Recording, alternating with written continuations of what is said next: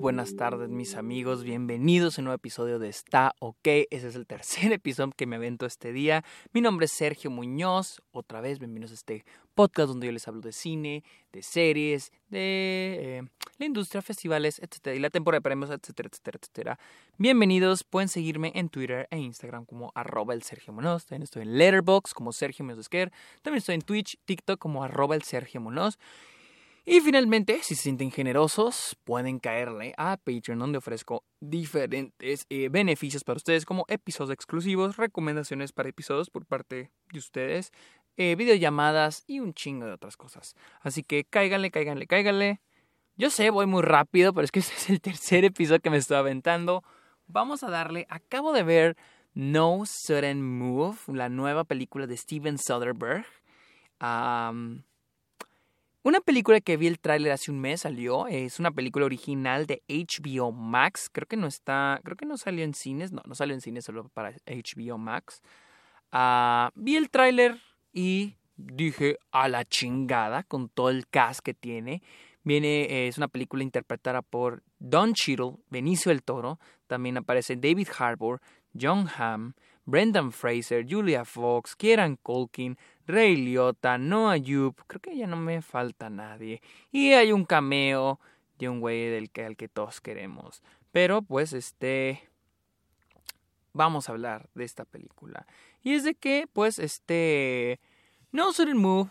Si les digo, vi el tráiler y dije, la tengo que ver. Es de Steven Soderbergh, tiene este gran reparto tiene a Brendan Fraser, la tengo que ver. Y es de que esta película es un crimen que sigue la historia de estos ladrones, estos criminales, que son contratados misteriosamente, ellos no saben por qué, para este para un trabajo y ellos a lo largo de la película van a ir descubriendo los secretos de todo lo que tienen que hacer, de para quién lo están haciendo y por qué lo están haciendo. La neta, hay muchos secretos que esos personajes tienen que cumplir. Todos sabemos que Steven Soderbergh es un muy buen director y esta no es la excepción. Es una película que está bien dirigida en lo que Steven Soderbergh quiere dirigir. Y es de que eh, el estilo de la película es bueno. Hay, un estilo que es un poco de comedia ah, negra. Un poco de comedia negra, es un crimen. Y, este, y trata de que sus personajes brillen. Sin embargo, la trama es un difícil de seguir. Vamos a ir brincando de personaje en personaje y créanme, todos los personajes, todos los actores brillan, es lo mejor de la película y a cierto punto es muy entretenida de ver. Sin embargo, es muy difícil, para mí, a mí me pareció difícil de seguir. Al menos la primera mitad me pareció bien, me pareció todo tranquilo, poquito difícil, difícil de seguir ahí, pero no batallé. O sea, todo bien, todo bien, todo el robo y todo lo que vamos a ir yendo, descubriendo, porque Steven Soderbergh en esta película, Soderbergh, Soderbergh va a estar tratando temas como el racismo, el capitalismo, etcétera, etcétera, etcétera y hasta incluso la corrupción, que es muy dada en este tipo de películas pero se muestra más que nada a través de los personajes de Steven, de Soderbergh, de las escenas que tienen, las interacciones entre ellos, pero vamos a ir brincando de personajes en personajes. De repente podemos estar con Benicio del Toro y Don Cheadle, de repente podemos estar con este John Hamm, de repente podemos estar con Julia Fox, de repente podemos estar con la esposa de David Harbour, de repente podemos estar con la secretaria de David Harbour y David Harbour.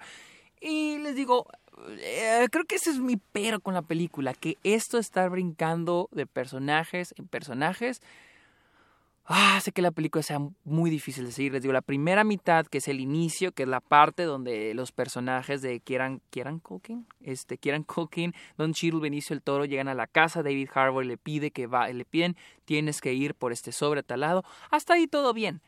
Lo que pasa en la segunda mitad de la película, que es cuando eh, se dan cuenta los criminales de que están siendo engañados, que están siendo controlados, es cuando la película se empieza a sentir un poco confusa. Y es que les digo, siento que Steven Soderbergh no trata... Eh, su plot, su trama, no intenta que sea coherente.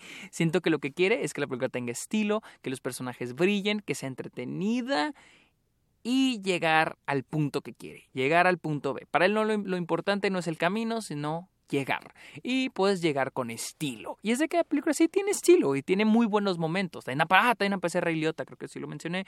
Rey Liotta también aparece. Tenemos muchos nombres y hacen la película muy entretenida. Los diálogos son muy buenos, el guion es muy bueno.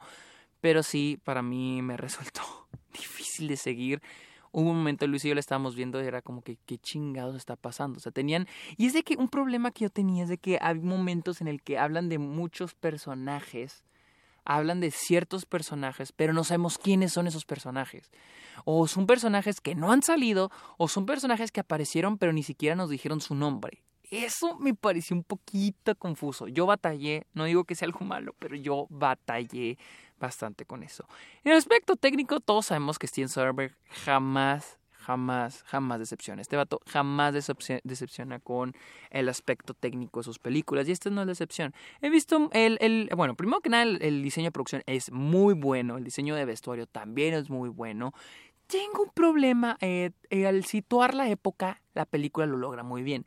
Hay un personaje que no me gusta, y más bien es la actriz, Julia Fox. Julia Fox es increíble en Uncle James, pero en esta película mi problema es de que ella no queda. Su estilo de habla no queda con la época, mientras cuando ella actúa, no que no actúe bien. El problema es de que su persona, su presencia, no se siente como la de alguien de esta época. ¿sí? Se siente muy fuera de lugar, se siente como una actriz.